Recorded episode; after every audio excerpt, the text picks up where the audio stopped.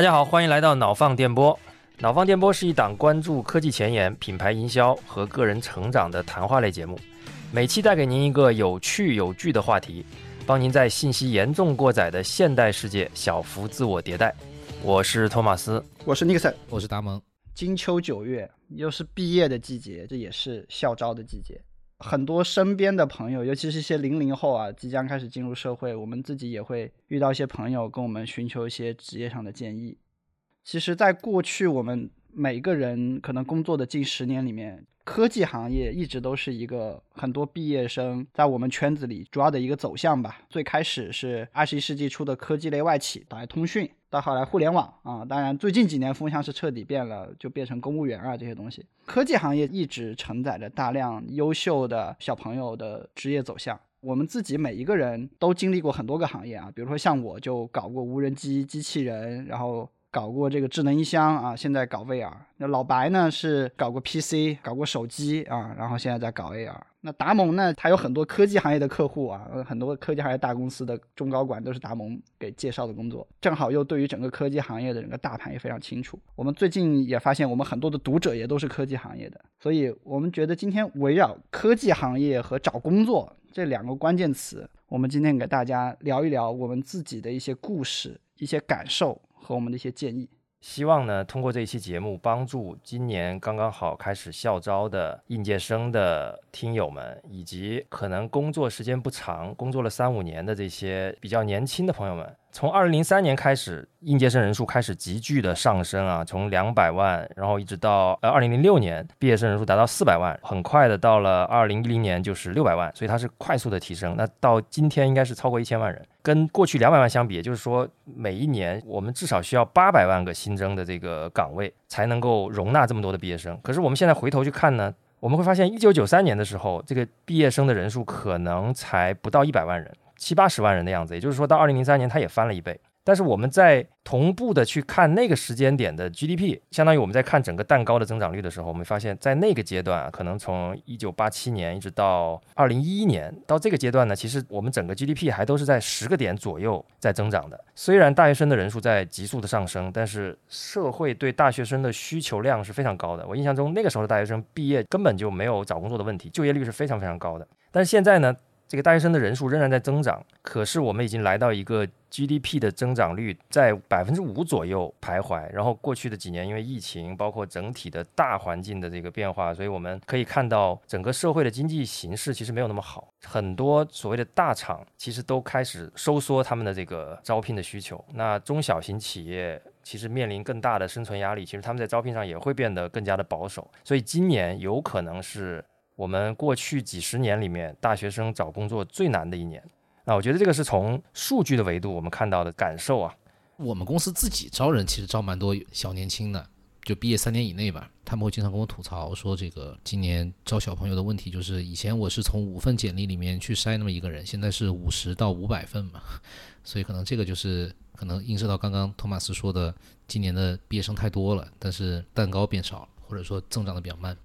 因为原来在教育行业，其实还能接触到蛮多的九八年、九九年，正好是这两年毕业的同学啊。他们呢，很多人是要么是校招，要么是以我的实习生的身份来跟我一起工作。那我自己的亲身感受，其实这几年是急速的颠覆的。呃，两三年之前，我当时还没有跟互联网公司有接触，然后我当时看那种媒体上。的炒作，当时就一个人工智能算法的实习生，他毕业到这种美团、字节跳动这种公司，他们所谓叫做白菜包吧，白菜包就是二十万打底。如果是在研究生真真正正做过一些不错的项目的，那就是四五十万。那这是两三年前，我当时看到这些新闻的时候，我我整个人头是炸掉的。就是当时我已经工作五年了，按照职业的经历上，你已经经过一个坎儿了，对吧？你已经觉得自己很成熟了。然后你看新闻，你发现说啊，我的职业还不如这个互联网的这个新人，对吧？这就是所谓的倒挂，对吧？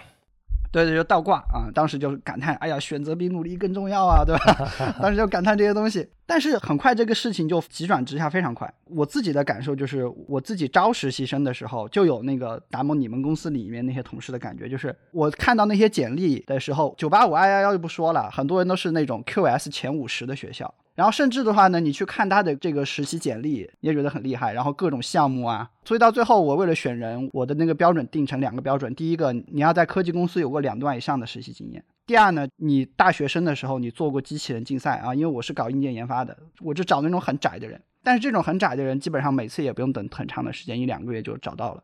大概是这样的一个情况。然后我我自己这些实习生进来跟我工作一起三个月半年。我我真的感叹，就是零零后的这些小朋友，他成长的这种资源，他受过的这种教育，这优秀到什么程度？我觉得，如果是三年前的我，每一个跟他们在一起平行工作，我觉得他每个人都能把我给卷死。我讲两个故事，第一个故事争取了一个 HiCon 留用在公司的一个实习生。这个实习生当时跟我们去讨论产品需求，然后有一个需求很简单，那就说那就让他做，让他去跟那个工程师直接对接就好了，我们只是参与一些审核。这个同学很大胆，然后他自己就出了很多这种方案，然后最后呢做到这个功能快上线了，然后我们发现有巨大的问问题和风险，项目经理就拉我们复盘嘛，过去三个月这个功能怎么做成这个样子？因为平时大家都是线上开会，到复盘的时候那次是线下，很多工程师一看。到了现场才发现，说啊，原来出需求的那个做产品的人，他是个实习生。他们自己就觉得这个人是一个正编的人，完全没有差异的，非常优秀的一个人。他不是把这事儿干黄了吗？到底是优秀还是不优秀啊？啊，很优秀，正编的也能干黄啊。啊，我的逻辑是说，这个事情虽然干黄了，但是体现出来这个人非常好的品质，敢于推动，敢做敢想。你最后复盘的时候，那些问题不是说这个人有什么品质上的或者能力上的问题。我问一下，所以他后面留下来了吗？最后争取了一个海康留下来。哦，那还是 happy ending 哈。对。前段时间我的一个实习生，呃，路过北京找我吃饭，然后就跟我讲他找工作的状态。当时去跟苹果面试，因为苹果很多制造工艺上的东西，然后就把那些制造工艺的论文全捋了一遍，然后写了一个那个 PPT 给到当时的面试官。搁我今天不花非常大的精力，我觉得是写不出来这种东西的。如果在我找工作的时候有一个人是他能卷到能给面试官这种东西，那这个人这个 offer 肯定稳了。甚至是说有一些企业他会有那种什么 S 级嘛，对吧？超级优秀的应届生。他要给这种计划，他当时给我表现出来的状态就是觉得我不知道我能找到什么样的工作。我觉得就短短的六七年吧，我自己的经验和我身边的环境就就完全变成了两个样子。所以听起来现在的这个应届生找工作确实是很难。那我有个问题，正好想问一下 Damon 啊，那看起来实习生或者说这个应届生年轻人他找工作还是挺困难的。那反过来我想了解一下，那现在这些公司招人好招吗？公司的需求是不是可以快速被满足呢？如果说市场上有这么多优秀的人才，为什么他们会出现这种断层啊？因为我理解，可能自己招人，我觉得也没有那么好招。哎，我觉得这是个很好的问题。我觉得现在公司招人也不好招，他的 h i c o n 变少了，应届生的这种数量变多了，这种他收到的简历变多了，反倒不好做选择。所以我们经常会听到我们的一些大客户的 HR 跟我们在闲聊嘛，就是说他们今年又收到了几万份、几万份的简历，他甚至于都不知道应该怎么样去把这些简历进行分类，怎么样去启动。他们很有可能就是从这些简历里面摘出来，比方说一万份里面摘出来一千份，然后从这一千份里面去搂，都是有可能的。我们这里还有另外一个角度，大家可以看出现在的就业市场有多么的激烈啊！我们台最近呢，其实在找兼职的剪辑师。没想到这个 Nixon 把我们的招聘需求发出去之后，这是一个兼职的岗位，我们收到了非常多的回复，然后这些回复的简历里面好到吓人，粉丝数量是我们五十倍以上的大台的这种，几乎每一个剪过最头部台的剪辑师都给我们投了简历，还有一些这种长达二十年以上的广播电视的从业人员，还有做过综艺的那个好声音类似的那种。做过这种资深的老师也来帮我们试剪，震撼了两天。我觉得啊，我们不配，我们掌握话题的能力还配不上这么好的刀子。我当时就这个感觉，就是我们确实测试了一些小的那个音频的段落，有一些剪的真的是就丝滑，就我们听完都吓到了，很厉害，非常厉害。我们其实看到很多简历，他那个报名的人，他其实就处于失业状态的。对。好，那我们聊完了这个目前的严峻的状况啊，我们觉得我们还是回到这个科技行业啊，可能聊一聊大家的经历，顺便也复盘一下过去这个十几年来科技行业到底发生过哪些行业的变迁啊，大家遇到过什么样的事情？对于不好找工作的人来说，有一个非常明确的选择，就是科技行业里面其实有非常多的创新领域，那这些创新领域永远是都是在招人的，一波又一波，那这些公司其实非常容易成为我们在换下一个工作时候的一个去向。非常巧啊，我呢是工作前六年一直都在科技的创业公司，然后 Thomas 呢也有这样的经验。我和 Thomas 其实可以重点跟大家分享一下我们自己进了这些创业公司的一些故事。达蒙呢帮很多创业公司招过人啊，达蒙也可以给讲一讲自己招过的这些创业公司背后最后怎么样。如果你去的是一个相对中小的，甚至是比较新的一些领域，呃，一些创业公司的时候呢，你就会发现你以为的公司的业务。跟他的工作的内容，跟这个公司实际上的业务，跟他的工作内容可能是会有一些差异的啊。比如说之前呢，其实我有一段经历是在一家机器人公司工作的，那是一个创业公司。当时我加入这个公司，我其实是从消费电子行业，我从智能手机行业切换到这个赛道，因为对我来讲呢，我是非常喜欢消费电子这个领域的，我也认为我将来的职业发展应该要在消费电子、数码这个大的范畴内去进行。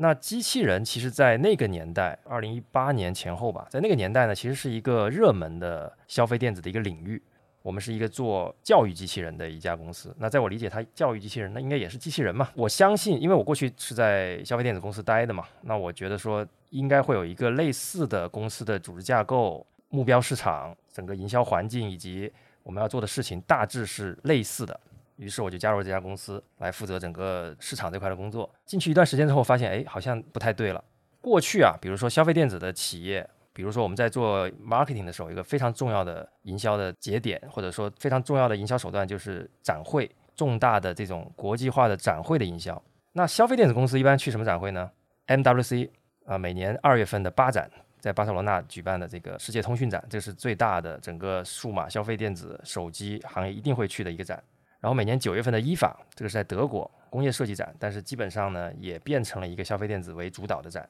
然后每年一月份在拉斯维加斯 CES 啊，在美国的这个这个消费电子展。但是我发现这家公司呢不去这几个展，他去什么展呢？教育装备展。然后我们面向的对象呢是一些教育机构，它其实是一家以 To B 为主的公司。呃，相比一个正儿八经的消费电子产品来说，它的产品可能不太具备消费属性。反而呢，它更具备的是教育属性。也就是说，其实这家公司呢是一个如假包换的教育公司。进去之后发现，我连行业都切换了，我的赛道变成了一个教育行业。所以，老白，你第一次去那个行业的展会的时候，你什么感觉？去了教育装备展的时候，我们公司的展台旁边是一个卖课桌椅的展台，然后有卖那个板凳的，有卖那个黑板的。参观的人变成各个学校的老师、教育局的官员。然后有一些被组织去的一些学生，它的结构跟这种 CES 啊、MWC 啊也完全不一样了，还是有那么一点小崩溃的吧。呃，倒不是说它不好啊，而是说它给了你一个错误的预期，让你对自己的职业发展的规划产生了一些偏差，因为你觉得你在你原来的赛道上切换到了旁边那个机器人赛道，但结果你发现你一个大跳是吧，去了隔壁那栋楼。那教育行业其实有有它的这个规律，有它的这个人才结构，有它做事情的方法，也是很很好的一个行业。当然，后面我们有一些政策的原因啊，它会导致这个行业的一些一些变化。但是总总的来讲，并不是说教育行业不好，而是说它可能跟你的预期就不 match。那这种情况呢，其实我觉得大家在选择一个行业的时候是要全面的去看。其实人家也没有骗你，他其实告诉你了，我们是一个做 STEAM 教育的公司，我们是做教育机器人的公司。但是你在选择的时候，有的时候你就会被你想要听的那个关键词拴住，前面的字就就放弃。哦，机器人公司可以可以可以可以，就它了，就那种感觉。但其实你进去之后发现，你还是要把那个标题啊看完整。什么叫 STEAM 教育？要去搞搞清楚，哪个是这个形容词，哪个是主语，哪个是名词，搞清楚，这个是很重要的。OK，我的经历更魔幻一点。我大三下学期的时候，当时的第一个身份是学而思的奥数老师。啊，我当时已经上了一年的奥数了，而且上的挺不错的，可以非常稳定的留下来成为一位培训老师。当时呢，就校招嘛，也在看就是通讯行业，包括互联网行业的这些公司的一些机会和 offer。当时我的选择的逻辑是什么呢？啊，我的师兄是在深圳创业认识我好几年了，然后突然在那个时间节点回来，但是两件事情把我彻底打懵了。第一件事情呢，是师兄前一天晚上降落，降落就带你在学学校旁边的夜市跟你聊，哎呀，我这公司怎么样？凌晨十二点一点，你知道年轻人就特别燃，特别受不了这种场合，你知道吧？跟你聊我这个公司的梦想是什么啊？然后呢，第二天呢，跟着师兄去跑这个，在那边的这种供应商和合作伙伴，别人很很严肃的接待你们，因为你的师兄是个 CEO，对吧？虽然是个小公司，然后就跟着他去看产线，一下子整个大学生就觉得，我将来是要参与到这个大产业、大厂房的建设的高精尖的制造业。哎，所以所以这家公司是做什么的呀？这家公司是当时做无人机的，当时那家是家电池工厂，电池工厂的那个老专家出来说，我们给你们的电池呢是对标那个美国的大乌鸦，就是美国的一架军用无人机的，对标这个东西的电池。你知道我是学航空航天的，我当时一听这个，我整个就崩了。我说哇，我能在这里做一个美军现役的同等对标的这种产品，我能拿这个电池去用。关键是应届生哪见过这个呀？这是第一次崩溃，当时还没有马上就答应啊。那我说去实习一下嘛。第二次崩溃是坐飞机到深圳，从深圳机场打车到南山科技园。有一家无人机公司叫大疆创新啊，它在深圳大学旁边有一个他自己的楼。当时是晚上十二点到的，一下车听到嗡嗡声，你看到天空中有两个无人机的灯在闪烁，因为晚上飞的无人机你是看不到无人机的，你只看到一个灯嘛。当时整个人感觉就怎么讲，就 mind fuck。整个人脑子里就是什么感觉？就是啊，深圳科技之城，中国硅谷，无处不在的天空中都飘着机器人，哪怕是在夜晚。哦，那一幕整个人就把我给搞懵掉了，你知道吧？哦当时我就觉得不行了，我就觉得哇，这个学长你做的事情好酷，深圳也好酷啊。奥数老师也不做了，大厂的 offer 呢也拒了啊，后面面试也不面了，几乎就没有参与秋招，就一心一意，连工资都没问。我是开始上班之后，我才知道我降薪了百分之四十，但是当时也不在乎嘛。对比我做老师的时候降薪了百分之四十，然后就去上班了。创业公司有一个结构性的优势，就是你谈工作，你很容易就能跟老板谈，就会觉得说，啊，这个人很重视你，韩团就觉得说你接触了公司的核心业务，他很容易给你那种膨胀的感觉。我当时就整个人就是被这种膨胀冲昏了头脑。这里是一个小技巧，通通常我们在面试候选人的时候，如果这个候选人非常优秀，我们很想留住他。有一个最简单的办法，就是让他跟 CEO 聊一次，即便他的级别不需要见 CEO，基本上聊完了他都会留下来。他就是让你产生这种刚才 Nixon 被 mind fuck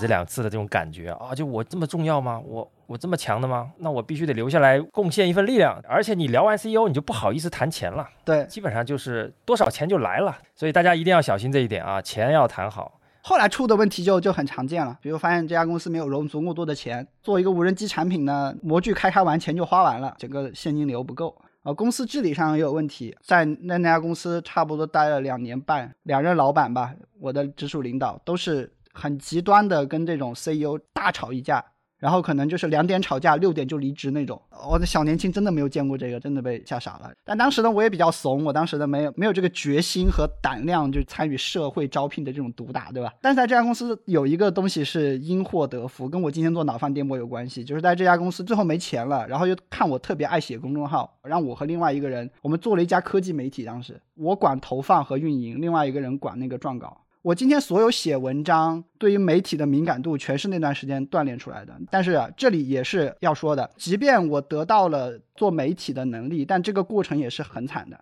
比如说当时投微信广告是怎么投的？每天早上五点、十二点、晚上十二点三个时间点，你要去那个广告系统后台把所有数据扒一遍。早上五点钟你要起一次床哦，啊，然后晚上十二点你你要花半个小时时间，你要把今天晚上数据整理好，你要看后台的投放数据，看完你才睡啊。当时没有人教我，就自己摸索出这么一套方法，就把那个科技媒体最后做到能够拿微软发布会的邀请函啊，然后能够接到类似戴尔这种大公司的广告，就是说白了能够赚钱了。但这个时候公司已经彻底不行了，所以就跑路了啊，然后就去机器人公司。我把这家公司离职时候给自己写的一个笔记我翻了出来，我回顾自己在公司的这两年半的经历，我我写了几个关键要点。第一呢，没有正经的上级指导你。你的业务呢也是跑不通的，然后你在创业公司呢做过无数多的鸡零狗碎的事情，最后你发现这个老板有时候还有点混蛋。当时我给自己写的这句话叫做说珍爱生命，远离创业公司啊，这是我当时的想法。所以就是这么一段非常惨烈的经历啊，这是我的故事。哎，所以呢，你后来又去过创业公司吗？对，我后来又去过创业公司，然后也也也进过这种大公司下面的创业团队，但后面的经历美好很多。我其实我听到你讲这个，我我在想一个问题：如果我当时经历过你的这种 mind，我可能现在绝对不是一个猎头，肯定是个科技行业从业者。呃，我们虽然也是一个工科学校，但是我们是一个铁道部强相关的工科学校，所以我们接触市场的机会并不多。当时我就是被直接安排到了广东铁路局搞信号站。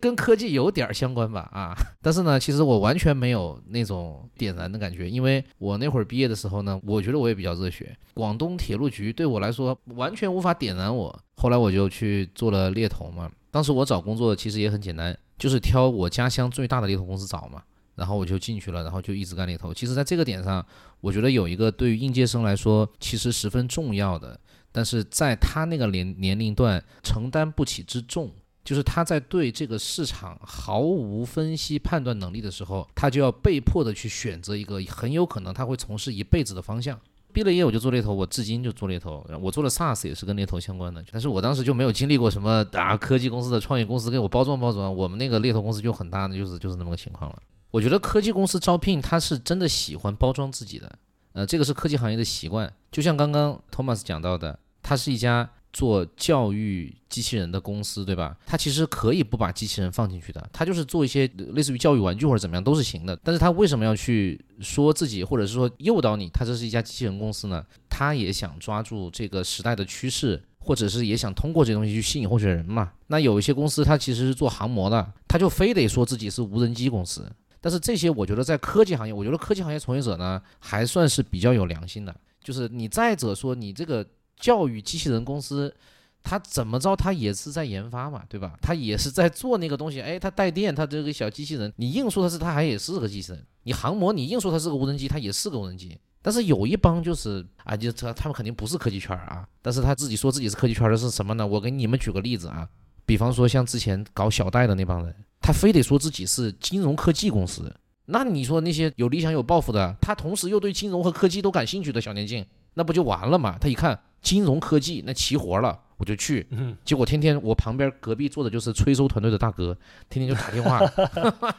对，就不太好，这种就是恶性包装啊。这个有点像我们高考的时候选专业啊，因为那个专业其实就是一个词儿嘛，对吧？自动化什么生物科学，你其实并不知道你要学什么专业课，你面对的是什么样的工作，你就觉得那个词高不高大上，你就可能就选了。那金融科技听起来又是金融又是科技，它可能开的 offer 还挺好的。你会觉得哇，这个得去啊！先不管他干嘛，先去了再说。刚才 Demon 也也也说了，我们其实粗暴一点说啊，金融科技呢，其实就是一帮 放高利贷的啊。当然不能这么说，但其实他们就是用金融科技的方式去判断你的偿还能力，给一些不太好贷到钱的人贷出钱来，但是这个利率比较高的一个公司，它就叫金融科技公司。它可能跟大家理解的不一样。我们严谨一点，就是市场上十个叫自己金融科技的公司，大半是搞这个的，还有那么一两家或许真的是金融科技公司。你如果是做量化交易的，那这个其实比小贷要好得多了。对，那不是一码事儿了。对，但绝大部分说自己金融科技的，就很有可能就是这个搞小贷什么的。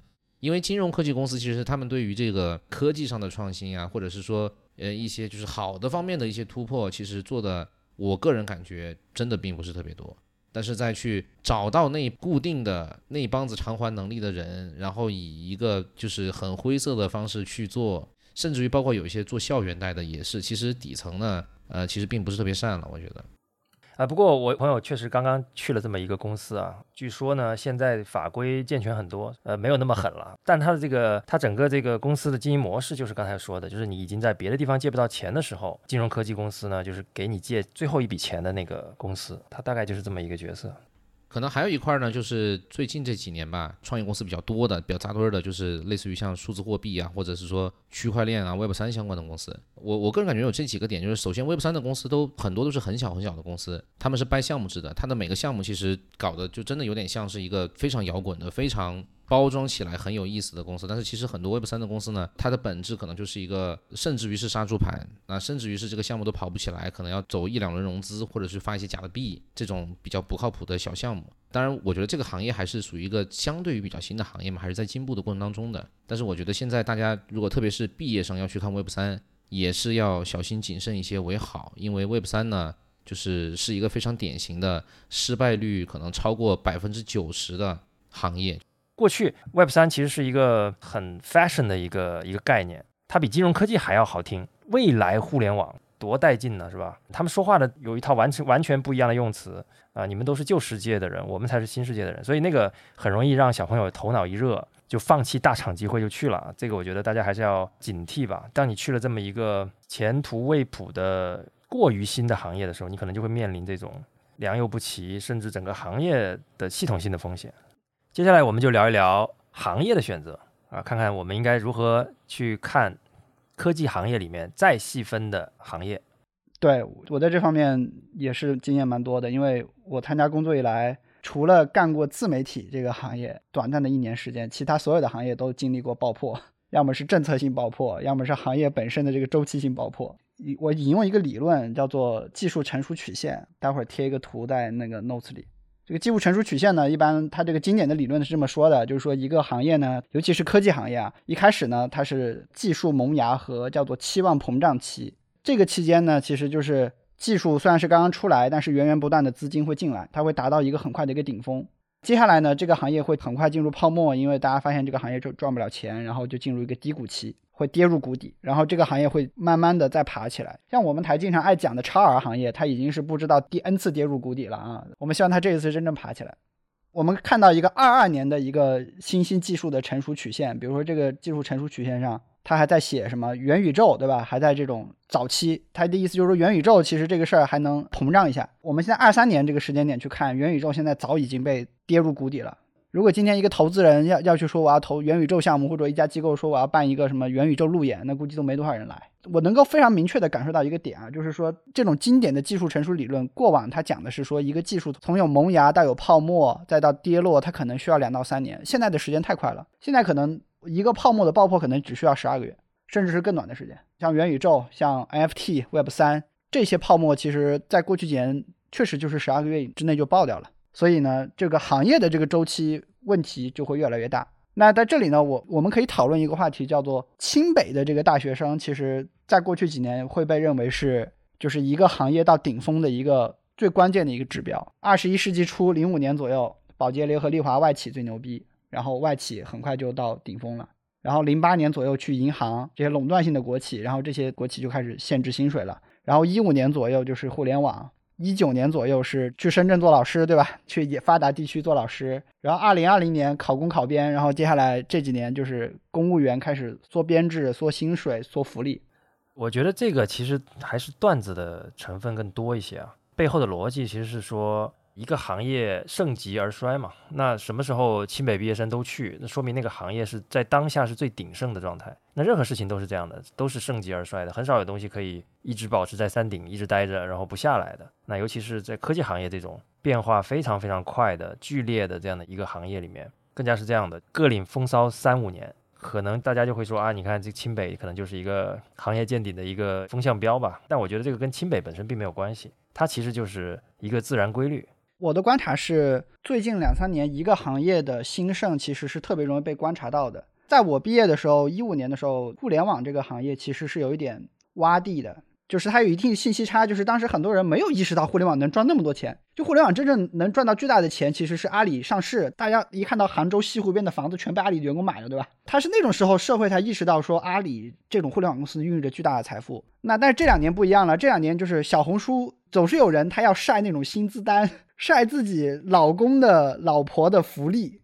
第二天这个东西就会上小红书、微博、全社会的热搜，各种群聊就能看出来。我是从传播的视角去看，我就会发现说哪个行业好，它就不存在那种说这个行业它能够藏富，把钱藏起来的这个时间越来越短，这种概率越来越小。所有的行业一旦能够很快的赚到钱，这个行业就会被很快的。丢上社交媒体，然后很快人就会发现这里有钱。那接下来很明确嘛，当然就是学历好、背景好的人进来把这帮钱一抢嘛。我是这么看这个风向标的这个问题的啊。我还是觉得，如果清北的人都是在去做一些一般的选择的话，我觉得我们的社会完蛋了。我觉得他们其实还是会存在于大量的核心行业里面去做一些很核心的贡献的。呃，我觉得现在是变得越来越快了，而且我还是有一个核心观点，就是说，companies are getting smaller。公司在变小，组织在变小，在这个变小的过程当中，其实我们会看到的往往是之前我们约定成熟的那些真的你就该很强的东西，在慢慢的在发生变化，变得不强。然后因为小的公司变得越来越多了，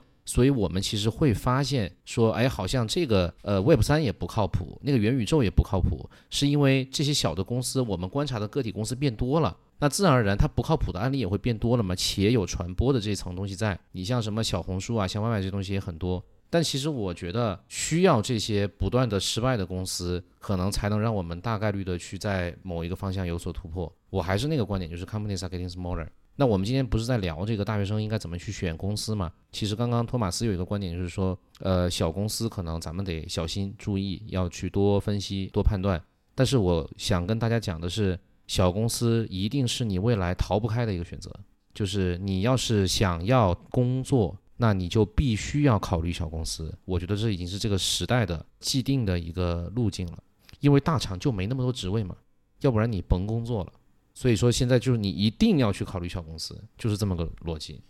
但我觉得达蒙的 company getting smaller 其实还有一背一个背后的观察，就是呃，现在其实社会上的基础建设是越来越对一家小公司友好的。就还是我刚才我们找播客剪辑的那个例子，可以发现市场上有非常多优秀的、技能成熟的人可以参与到你这个播客的一个媒体的一个运作当中去。那要做一个公司也是一样，这市场上有大量成熟的第三方的可以低成本获得的这种服务，它就像一个积木一样，你可以搭过来，你也不用亲自招那个人，你的公司就可以运转起来。我觉得这个是一个很大的一个商业趋势。没错，没错。但是其实作为应届生来讲的话呢，在这样的一个大变化之下，你必须要掌握的技能，真的就是你你找工作不能再像以前一样了。就是你以前获取信息的方式和渠道和分析信息的这个能力，呃，是适用不了当下的求职市场的。就真的是得去像一个成熟的职场人一样分析分析，我应该怎么样去面试这家公司，instead of 单纯的是去被这家公司面试，找到一家适合你的中小公司。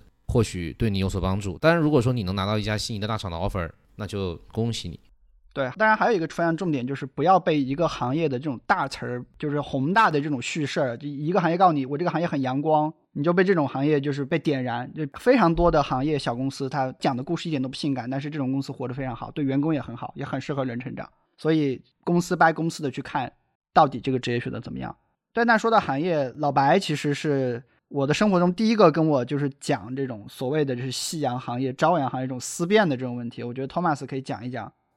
我觉得是这样啊，就是尤其是喜欢思考的年轻人呢，他其实很喜欢看趋势嘛。我们可能都不看现状，我们都会看未来。所以呢，我们很喜欢去预测一个行业的阶段，或者是有有些行业阶段它也蛮明显的。我记得我在二零零八年的时候，如日中天的实际上是笔记本电脑。就当我们看 PC 这个行业的时候，笔记本电脑在那个时候应该是超过了台式机，成为了绝大多数人选择电脑的主要的这个形态，一个打开的笔记本电脑。于是呢，在那个当下呢，我就我记得我当时写了一篇，当时还是新浪博客，我写了一篇博客叫 DIY 已死。当时爱思考的年轻人托马斯白啊，对，当时的年轻人，我写了一篇博客叫 DIY 已死。其实我自己当时是在 DIY 这个领域的一个巨头。我是在这家公司工作的，我就觉得自己啊，马上看到了未来。我看到了一个非常明确的趋势，就是整机在取代 DIY 市场。因为当时 DIY 是非常火爆的，我不知道大家有没有经过那个时代啊？之哎，我们其实之前有一期播客，大家可以去听一下，就是讲摩尔定律的。我们其实回顾了那一段烽火时光，非常好玩，非常有意思。大家从这个什么超频啊、装机啊。电脑的这些各种 DIY 的这些玩法啊，非常的有有意思。但是在那个时候，我觉得，哎，DIY 要死了。为什么呢？因为大趋势告诉我们，笔记本又便宜又好用，还不会经常死机，还不会坏了不知道哪里坏。因为我们那边 DIY，你自己相当于你自己把一个系统装起来，大家就理解你现在自己装一台智能手机，这个智能手机得有多少 bug，这个就是 DIY 的痛苦和乐趣吧，都在这里面。我就觉得，哎，那以后谁还装电脑啊？没有人装了，只有那些发烧友可能还玩一玩，那就变成一个小众市场。大家都去买笔记本了，连台式机可能都要完蛋了，更不用说你 DIY。我就洋洋洒洒写了哈几千字，反正自己觉得还挺牛的。事实上怎么样呢？其实到今天，你看我们二零零八年到现在已经十几年了，十五年了。十五年之后，DIY 这个行业，第一没有死，第二其实活得很好。我们可以看到，在 DIY 领域，甚甚至出现了很多。很有意思的玩法，他们其实甚至都不叫小而美，他们是大而美，他们过得非常的开心。尤其是现在这个显卡的能力是吧？三 A 游戏的性能，使得这些人不管是用来我自己装一台服务器跑 AI 的算法，还是我就装一台超强的游戏主机去玩游戏，真正强的游戏主机都是 DIY 的，哪怕今天都是。大家会去买华硕的主板、ROG 的显卡，配上一个顶级的显示器，一个炫酷的大机箱。那个机箱上面有各种各样的 RGB 的灯，键盘你可以去选酷喵的。大家知道一台酷喵的键盘要卖到七八千，甚至还买不到。所以大家可以知道，DIY 其实到现在还没有死。二零零八年，年轻的我就以为好像自己找到了趋势，觉得这个行业不能待了。但其实我有一些朋友现在还在 DIY 这个领域，他们活得非常滋润，根本没有死。这种就是恒长的行业，包括 PC 行业，它可能经历了各种各样的波动、波峰、波谷。之前我们也聊过很多次。但是其实 PC 行业在这个头部的这些企业呢，其实仍然也过得很舒服。我们不说它过得多好啊，但起码它不是我们刚才前面讲到的这些创业公司那种鸡飞狗跳的状态，对吧？它在一个成熟的市场，在持续的做着他们应该做的缓慢的迭代，但是呢，也在做创新，也在做很多不一样的突破。但总体来讲，这个行业还是稳健的、成熟的在往前发展。这个行业，你说它是夕阳行业吗？二零零八年我就把它定义成夕阳行业了。那十五年后，人家这个夕阳就是不落，它就在那个地方发光发热，对吧？我们现在回头看，它可能就是一个假夕阳行业，它应该是一个长阳行业，它就是一个可以稳定的获得一份职业的成就感和收入的一个职业路径的一部分。你今天你在 DIY 里面，你仍然可以找到很多个性化成长的机会。刚才提到了怒喵，包括在这个 DIY 里面很多很多的玩法，我这边就不展开了。这个是假夕阳行业，那还有一种叫什么呢？就是假朝阳行业。年轻人嘛，都喜欢朝阳嘛，朝气蓬勃，对吧？早上八九点钟的太阳，有很多行业是这样的。比如二零一五年的 VR，如果大家回头去看二零一五年的 VR，那是如日中天。我觉得不是朝阳了，好像那个太阳已经升到头顶了。大家觉得这个就是未来啊，哇，太酷了，对不对？但是八年过去了，这个朝阳就是不升起来。大部分的这个以它为生的这种公司呢，活得相对辛苦。直到今天，我们还在说 AR、VR 行行业的朝阳是不是要要来了？过了这么多年，它还是一个朝阳的状态。这样的行业还有很多啊，同样也是二零一五年智能硬件的概念，因为当时呢整个环境就是说大众创新万众创业，同时在消费电子这个领域里面呢，智能硬件的创业变得非常的如火如荼，基本上就是所有的东西加一个 WiFi 的一个芯片上去，它就变成了一个智能硬件。我身边很多朋友在那个时候也在做各种各样的智能硬件的创业，他们就觉得，哎，我我们好像每个行业都有机会。我们甚至当时有一个项目叫智能人体工学椅。我们当时还一起做了一个 BP，我们觉得，哎，这个可能应该是个机会，因为那个时候，二零一五年，老罗应该刚刚创办他的锤子科技，然后有一个非常重要的点，就是他说我们锤子科技啊，所有的员工做的都是 Herman Miller 的一把椅子要一万块钱的那个椅子。总之呢，就是大家觉得哦，智能家居也是朝阳行业啊，但你如果投身到智能硬件、智能家居里面的话，那今天也是八年以后了，发现大概只有那么两三家还算活得不错的。更多的这种所谓的智能家居的创业公司，可能现在都已经不在了啊。类似的行业其实还有很多。就是为什么这个事情我们在四五年前、五六年前的时候没有这么严重的体感呢？我们总觉得遍地开花呢。个人感觉是因为现在的融资环境跟之前不太一样。其实有一些数据啊，就是今年 VC 投出去的钱，相较之于前两年吧，可能百分之十都不到。就是这是一个非常非常夸张的数字了，当然这个东西我觉得大家是不会去报出来说具体是百分之几的，但这已经非常夸张了。这表明什么呢？这表明不赚钱的公司是一定会淡出人们的视野的。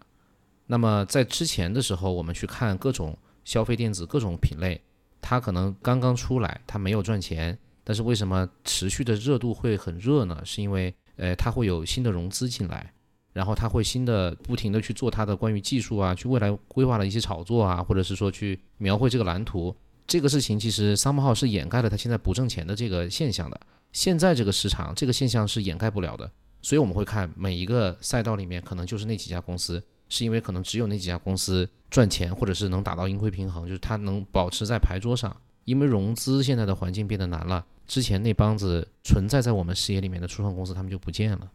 可能也有这个原因。刚刚托马斯提到了一个点，叫做长阳行业。其实说白了，长阳行业就是这个市场是被印证过的，这个市场是有需求的，都会被称之为长阳行业。我觉得饮料就是长阳行业，PC 电脑就是长阳行业。但是有一些伪朝阳行业，我们去看它的时候，会发现他们有一个通用的问题，就是或许他们现在这个市场还不太被印证过，或许这个行业里面的公司没几家挣钱的，呃，或许啊。有假夕阳行业，有假朝阳行业。我们发现科技公司是特别容易化妆的，尤其初创公司，你会发现第一个问题就是，初创公司的钱其实不是自己赚来的，很多都是投资人给来的。我在这两年非常重要的一个认识是，我发现很多投资人他投的不是那个业务能赚钱，很多投资人他投的是这个创始人，他之前成功过一次，他投过一次，他愿意再给一次钱，或者就是觉得这个故事很好，我能够退出。什么叫退出呢？就是我把股份升值了之后卖给别人，或者是上市了我就卖给别人。所以很多投资人他投的其实并不是说这个业务能赚钱，也不是说投的是说这家公司环境好能够支撑你的成长，他投的是人或者是故事。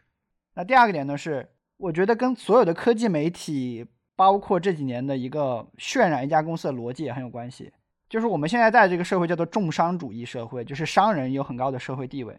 再加上有硅谷这种非常前沿的地方，他会把这些前沿的科技工作者打造的像一个摇滚明星一样啊，这个是我们处在的一个媒体环境。比如说，在八年之前，我还能看到一家做那种支付的公司，你知道他招人的时候，他把自己打造成摇滚明星有多摇滚？他当时写的一句话叫做：“所有的软硬件都会消逝，但我们的灵魂会在代码中相见。”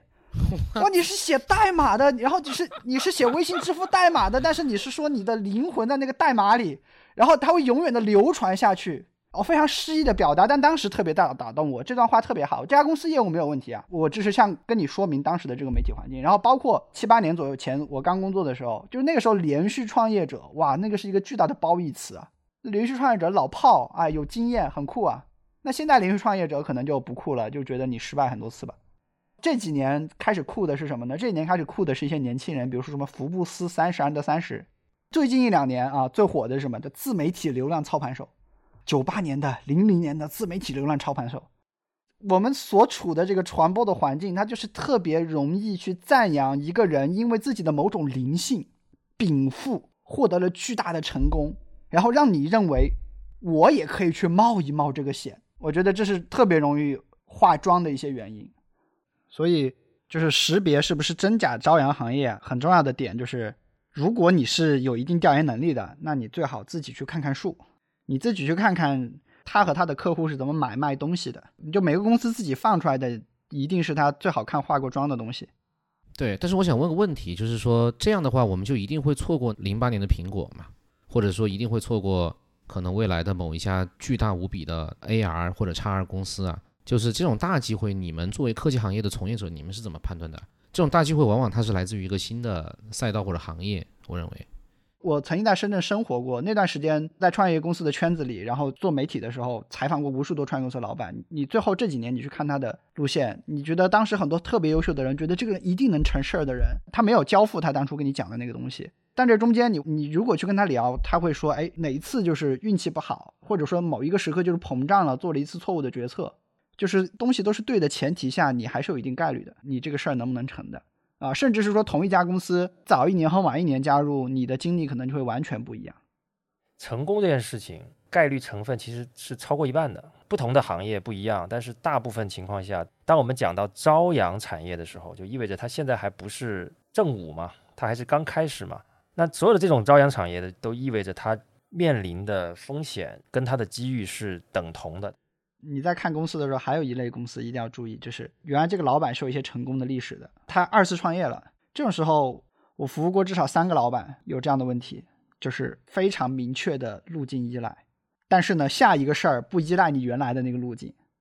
但也不是说这个老板能力弱啊，老板确实是牛的，但是。你观察他的时候，就会觉得他做的那个事情和那个选择里面，其实就有他当初的路径依赖在里面。比如说，我第一家公司的老板就是他最早创业成功是做 B 端这种大客户 sales 成功的。接下来呢，说我要做这种无人机图消费者的这么一家公司。那最后发现，第一呢，他不懂产品；第二呢，在面对这个消费者的渠道的时候，用那种大客户就吃饭喝酒先建立关系的那个逻辑，这个市场是不认的。那我原来遇到过说，老板是做产品成功的。但是如果这个公司到了这个阶段，它是需要这种做精细化的运营，是很好的稳扎稳打的做营收的这个阶段，你会发现这个老板 know how 不足，他的知识是有局限的。就当然他的超学习能力也超强，但是这个老板一定会在某一个阶段遇到这个问题。然后你去看他的时候，你觉得他就在复制自己的第一段成功经历，然后在这一段经历上他是不 work。如果遇到这样的公司或者是这样的阶段，可能也要小心一点。那聊了这么多，我们要不总结一下我们一些实用的建议吧？怎么识别这些化妆的行业和公司？我先说啊，因为我自己是没有参加过正经的校招的，我只能说我的经验呢，就是前两份工作呢出了问题就跑快一点。跑的这个过程当中呢，一定要注意，我自己犯过的错误就是第一份工作出问题了不敢跑，他是特别怂，因为觉得社招都是要有成熟的经验和能力的。但是我当时忽略了一个点，就是这个社会上的所有人在看一个工作年年限非常小的人的时候，其实这个时候这个人的评价标准并不是说用成熟的经验去评价他，而是说这个人只要有非常好的学习的动机和对这个行业很好的热情，其实这个社会就很容易接纳他。如果是你的第一份工作或者第二份工作错了，快点跑，找到一个你很感兴趣的行业进去，老老实实的学习一两个月，写一些小作文，写一些博客。当你去面试这家公司的时候，把这些东西给个人看，我觉得你很大概率就能在这个行业留下来，不会有太大的问题。这是我的第一个建议。我的第二个建议呢是，呃，如果你是确实是进入了一些初创公司，面临一些选择，我建议你尽量的离老板、创始人和合伙人越近越好。第一个原因呢，是因为老板、合伙人和创始人虽然在创业公司，但这些人身上是有资源的，这些资源是能够带给你的。啊，你哪怕是多跟他们在一起端茶倒水吃吃饭，其实也能够不经意间带来你的一些成长。那第二个点呢，原因是因为创业公司里面你去找一个职业经理人啊，这个职业经理人是很难给你榜样的作用的。创业公司里面真正能够带给你榜样作用，教你怎么正确的做事情和看事情的，往往都是那些跟着这家公司在很早的时候就成长起来的，或者经历过这家公司的至暗时刻的这样的一些创始人和合伙人。你离这些人越近越好，最好就是让他们直接带你。这是我的一些建议。我觉得是这样，就是现在其实作为应届生来讲哈，就不用把我要去这个大厂还是创业公司这个东西分得那么清。我觉得每一种类型的公司，它都会有它的 pros and cons，对你来说其实都会有成长的空间。嗯，只是说我们要再去选的时候呢，呃，特别是在选初创公司的时候，其实今天我们这期节目比较大的篇幅都是在讲怎么样去把它的伪装卸掉，让你真的看清它嘛。啊，所以我觉得有几个点啊，在你看初创公司的时候，第一个点就是说，你应该去看一看这个初创公司的创始团队是什么样的一个背景。我觉得一个比较成熟的创始团队，它能给你带来的能力的提升的方面和资源方面都是要好得多的。不要去看他们的那个梦想或者赛道有多 sexy，而是说要看他们之前的背景有多 sexy。这是第一个。第二个呢，就是说，其实应届生我们其实在选初创公司的时候，也可以看他们的投资方，你这个东西都是公开渠道可以查得到的。他在包装，他在空洞，实际给他们钱的那些投资方会做相对于你而言更具体的分析的。当然，投资方也有投失手的时候啊。但是我觉得他起码进行过分析，你们尽可能的去选一些资方背景相对比较好的这种初创公司。呃，那么大厂其实也会有蛮多方向了，就比方说科技行业的大厂，包括像这个。外资类的大公司，包括像这个金融咨询这些比较 sexy 的行业，呃，我觉得在选择大厂和成熟公司的时候呢，作为应届生，我的建议在当下这个环境下，应该把你的视角放宽。你可能之前是一个很执拗的，就是我非得去某一个类型的公司，我非得去某一家公司这种心态，在当下这个情况下呢，你可以多试一试。你现在的你不一定了解你真的适合或者是说擅长干什么事情。多试一试呢，我觉得一定是有好处的，在当下这这个市场。还有一个观点哈，我想分享给这个应届毕业生或者是工作可能一到三年的年轻朋友，到底你是以一个什么样的 mindset 在找工作？呃，很多人啊，我接触到的这么多年下来，都是有一帮子人说是我要去让自己的简历变得更好看。我可能在一个屎屎坑里，我待我就硬要待三年，因为我觉得可能待了一年之后，我的简历就花了。或者是说，呃，我明明我有热情、有理想，想干这个事情，但是另外那个大厂，或者是说某一个很稳定的公司给我发了个 offer，我觉得可能这个东西对我的简历价值更大啊。我觉得这个想法呢，我不说对错，就是我们讲它的 productivity。如果今天你你是一个年轻人，我建议你最好不要这么去思考问题，可能更多的思考问题的方式应该是怎么样让自己的技能更饱满。就今天我听了 Nixon 的故事，我就想通了一个道理：为什么 Nixon 今天呃能够在这家大公司里面？其实我觉得跟他之前踩坑是分不开关系的。这些踩了坑的公司，或许啊，那是当然是因为 Nixon 卷嘛，但是他就是把他的技能打造得更饱满了啊，这个都是日后的财富的。如果说你一味的在追求一个简历的好看，可能你的技能不饱满，会在未来的某一个时间暴露出来，在这个市场不好的时候，让你成为那个裸泳的人。在年轻的时候，尽早。从让自己的技能更饱满出发，去选择一份 job，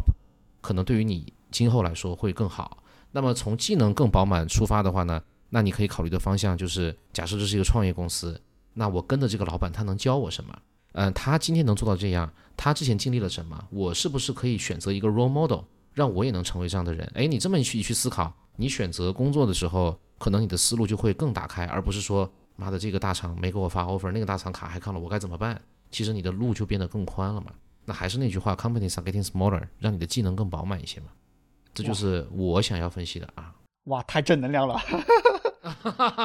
太正了，本来今天闲聊局结果正起来了。OK，好，那我最后补充一下吧，因为前面其实我们聊如何选公司啊，如何选职业路径，如何选行业，聊了很多了嘛。那最后我再给大家一点小小的建议吧，就是进入职场以后，我们到底应该怎么做个人成长、职业成长？这里面其实也也有一个蛮有意思的变化呀、就是十几年前呢，其实我们就在看各种各样的鸡汤，就是我们要如何去个人成长。往什么方向去努力，可以让我们变得更好，让我们变成一个技能更强，然后更社会化、完整、更优秀的人。当时最火的鸡汤叫什么呢？有一本书叫《高效能人士的七个习惯》。其实我觉得这本书啊，它不光是一个鸡汤，它其实是一个非常好的给每一个初入职场人的一本指南。它告诉你，我进入这个职场。我应该怎么做？它可能不是技能层面的怎么做，它是 mindset 层面，怎么样做得更好的一本书。它可以帮助你积极的去面对你要面对的工作，你应该用什么心态，用什么样的做事方法去面对这些事情。那这个其实是我们那个年代的鸡汤。但是很有意思的是什么呢？因为我不知道是什么原因造成的，这里面可能是有很复杂的原因。刚才我们前面分享过一张表嘛，呃，我们可以看到 GDP 的增速在下降，大学生找工作变难。然后呢，很多行业的发展进入了衰退啊，整个社会的经济也不好，所以可能整个社会上对年轻人的这个友好程度确实在下降。所以现在变成了什么？现在的鸡汤，我发现整个调性变成了说你很好，你很棒，他们在 PUA 你，你不要听他们的，你做自己就好了。他们说的不对，你想的是对的，你是可以放松的，你是可以不用努力的，你可以躺平的。如果大家关注社交媒体，很多年轻人爱看的视频号啊，或者是短视频账号，他们在不断的重复这样的内容。那些看起来已经功成名就的短视频博主，他明明自己很卷很努力，但是他会告诉你说：“哎，大家不用觉得很难受，我也跟你一样，我也觉得自己不够好。我后来发现我错了，我我其实很好，我很棒，你们也一样，你们很棒，你们做自己就好了，你们不需要努力，你们躺平就好了。我我个人觉得这是一个。不太好的现象，我们知道今天确实很难，在这种很难的情况下呢，你接受了这一套让你原地踏步、躺平的鸡汤呢，你可能短暂的会舒服，但是长期来讲，你仍然没有办法跨过难关的，因为你不是说你很棒，你就真的很棒了。大家都知道，我们每个人都是成长过来的嘛，你不去健身房举铁，你不去受那个罪，你的肌肉是不会增长的。你躺在床上，你是减不了肥的，这个是非常客观的一个现实。那其实你的工作能力也是一样的。如果你不去锻炼，尤其在你职业生涯的初期，你不把自己放到这种让自己觉得难受的境地去，去好好努力成长，就是所谓的不去卷，你是很难真的在这个过程中获得什么东西的。刚才我们其实讲到了，你要做好选择，对不对？你要选对的行业，你要选对的公司，你要选对的老板去跟。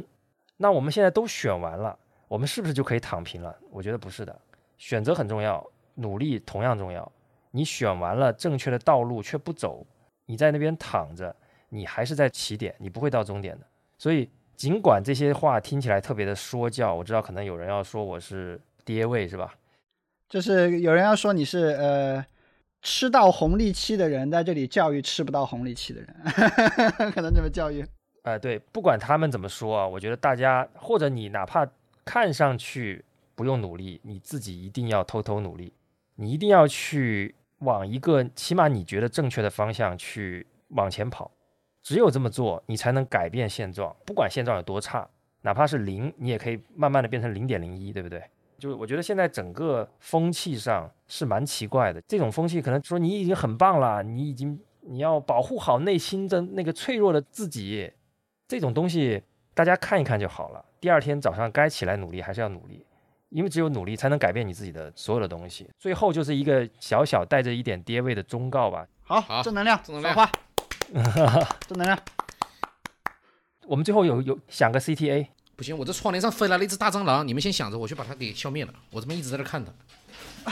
妈太恐怖了。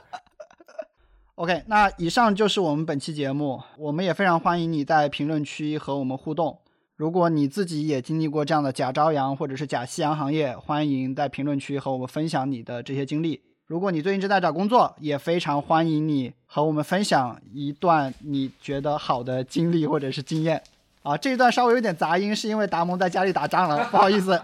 好的，本期节目就到这里，谢谢。感谢您收听脑放电波。您可以在小宇宙、苹果播客或者其他泛用型播客客户端搜索“脑放电波”，找到并关注我们。如果您对本期节目有任何疑问，欢迎您给我们留言。如果您觉得这期节目对您有所帮助，欢迎您关注、点赞、收藏、转发，这对我们非常重要。好了，本期节目就到这里，让我们下期再见。再见。